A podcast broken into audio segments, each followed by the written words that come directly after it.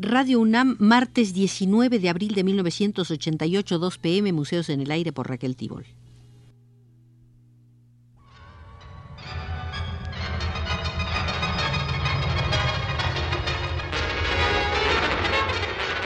Radio UNAM presenta Museos en el Aire. Un programa a cargo de Raquel Tibol, quien queda con ustedes.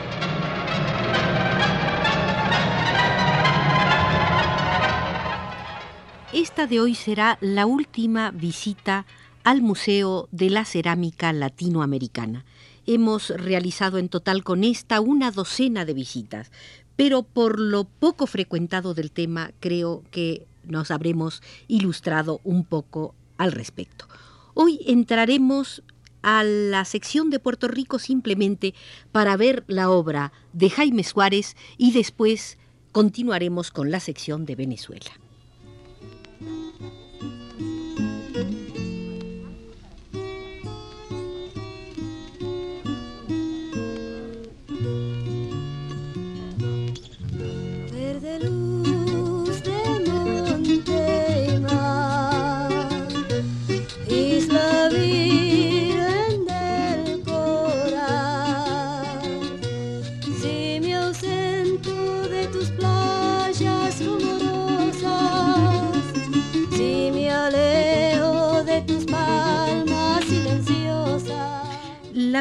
De Jaime Suárez de Lo Ritual fue una de las más importantes en la exposición de cerámica latinoamericana que pudimos ver en el Museo de Arte Moderno. La obra es síntesis de las múltiples facetas del quehacer de Jaime Suárez, arquitecto, ceramista, escenógrafo y animador cultural de primer rango, y también de los diversos aspectos de un mismo tema, barro, erosión, tiempo ritual, que ha desarrollado durante los últimos diez años. La plataforma de losas de barro expuestas a la intemperie para que la lluvia actúe sobre ellas antes de ir al horno es ejemplo idóneo de la actitud de Suárez ante el material. Aprovechar los accidentes, destacar las texturas y las tonalidades naturales del barro, intervenir en la obra con discreción. A la vez, el aspecto de estas losas comunica la idea del deterioro que borra la huella, en este caso escritura, de otros tiempos y sugiere una pieza arqueológica. Sobre la plataforma una vasija. Suárez nunca se ha alejado de ella por mucho tiempo. La ha torneado en formas simples o la ha construido con planchas de barro y alas que crecen de su cuerpo cilíndrico. En los últimos años la vasija ha adquirido gran tamaño, esgrafiados en sus paredes exteriores e interiores y aspecto de objeto que participa como ofrenda en algún rito desconocido. Una lanza de madera se inclina y enlaza visualmente esta ofrenda con el mantón colgante hecho de barrografías, es decir, papeles impresos con planchas de barro húmedo. Con frecuencia, el artista convierte este medio en elemento arquitectónico que cuelga del techo y define espacios. Aquí adquiere connotaciones de vela en esta barca eh, que se antoja funeraria, que flota en un espacio-tiempo indefinido sin rumbo aparente. Al tratar de definir rasgos comunes en la obra de los artistas puertorriqueños, hay que destacar la actitud hacia el material. Esta actitud combina el respeto absoluto ante la esencia del barro con la exigencia de retar sus limitaciones técnicas toda la obra de los artistas más avanzados de Puerto Rico en cerámica evidencia un alto nivel de pericia en la ejecución al servicio de vocabularios muy individuales de expresión artística. Ausentes eh, de todo están las tendencias hacia el expresionismo abstracto o el arte pop, que todavía se cultivan en otros centros, y hacia las alusiones precolombinas o hispánicas. Tampoco hay evidencias de la necesidad de utilizar gran tamaño para que la obra sea aceptada como escultura, quizás porque el ceramista puertorriqueño ha logrado forjar un lugar propio en el panorama artístico de Puerto Rico y se siente libre de las definiciones que rigen al arte tradicional.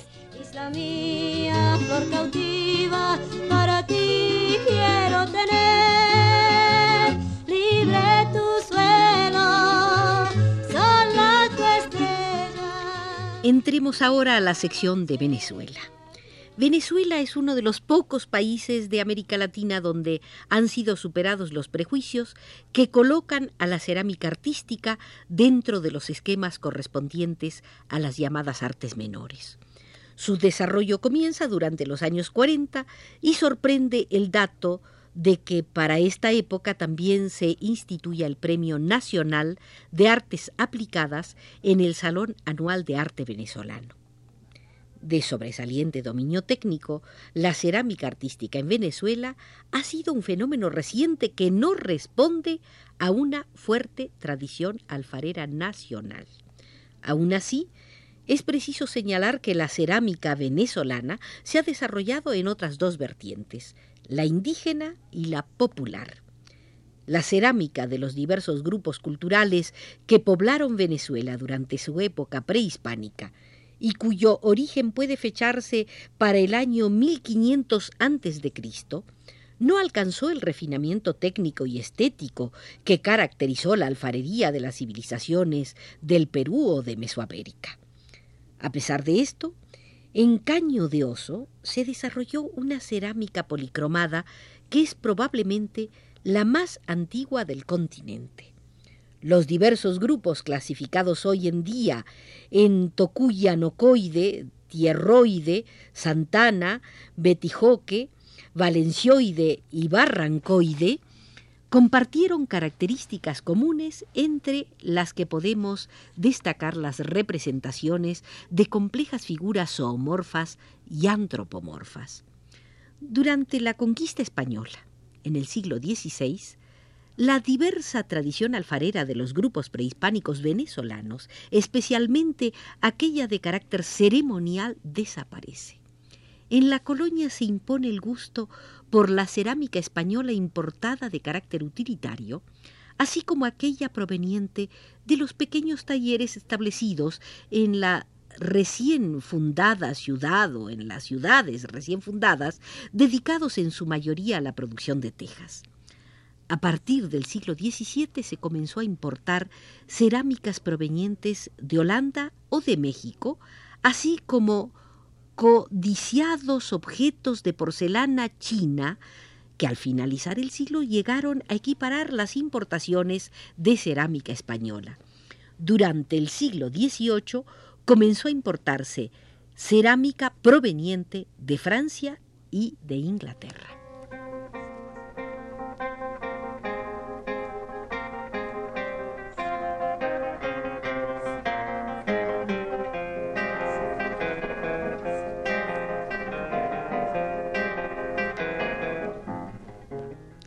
En la colonia y paralelamente a las importaciones que ya hemos mencionado, se desarrolla en Venezuela una fuerte producción alfarera de carácter utilitario que suple las necesidades de uso cotidiano y también elementos arquitectónicos como los pináculos vidriados utilizados en la decoración de casas y de iglesias.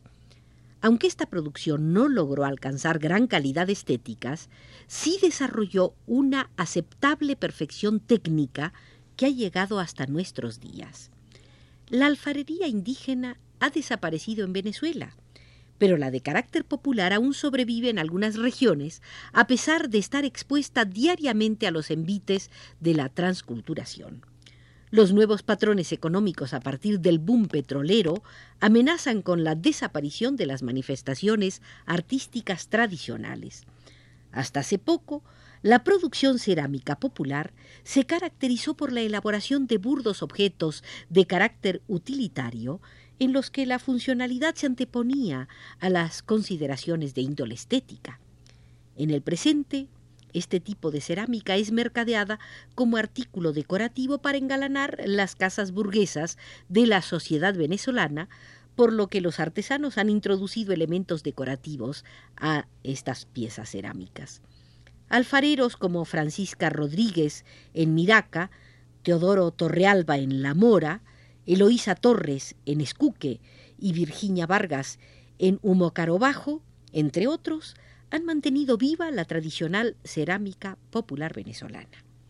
La cerámica artística de Venezuela es un fenómeno contemporáneo que se origina durante este siglo alrededor de la década de los 40. Para entonces, María Luisa Tobar ejerce una callada labor pionera en su taller de Caracas. Estudia escultura en Nueva York durante la década de los años 30 bajo Alexander Archipenko, quien la estimula a indagar la cerámica artística.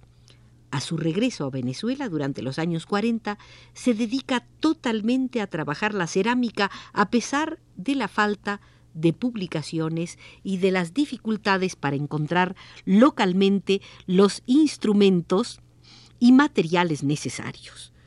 Tobar desarrolló sus instrumentos de trabajo y comenzó a investigar sobre los materiales cerámicos nacionales. Tobar encuentra su lenguaje artístico en los esmaltes cerámicos aplicados a las tradicionales formas de las vasijas. Su trabajo le merece medalla de oro en la Exposición Internacional de Cerámica Contemporánea de Praga en 1962.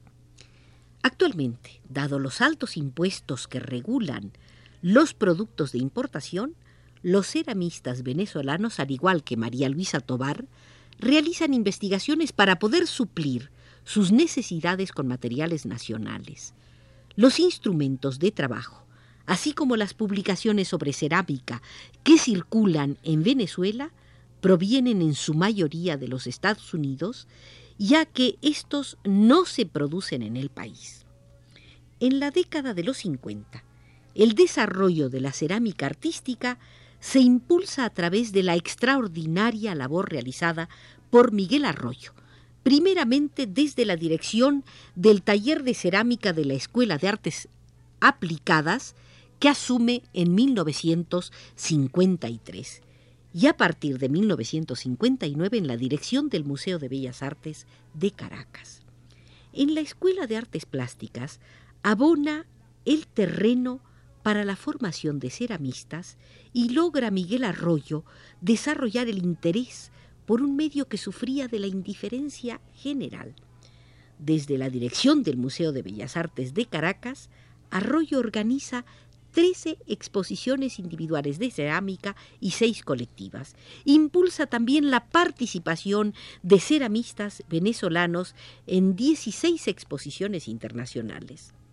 Ya para la década de los años 60, la cerámica artística venezolana cuenta con grandes figuras.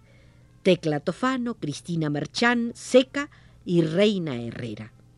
Tecla Tofano abandonó la cerámica en la década del 60 luego de una serie de polémicas exposiciones en las que presentó un excelente trabajo de fuerte connotación social. Tofano rechazaba la estética tradicional decorativa y superficial usualmente asociada con la creación cerámica.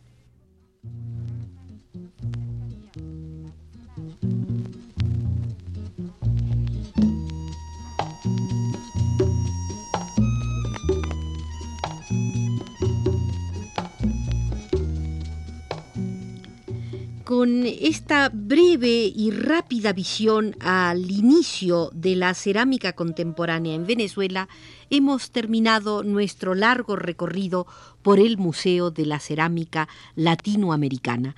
Nos condujeron en diversas oportunidades José David Miranda Meléndez, María Elena Jubrías y María Luisa Moreno. Hoy nos vigiló desde los controles Pedro Bermúdez.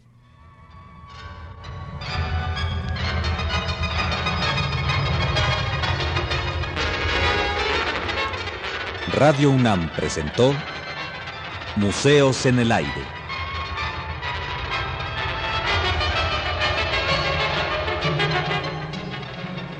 Un programa de Raquel Tibol.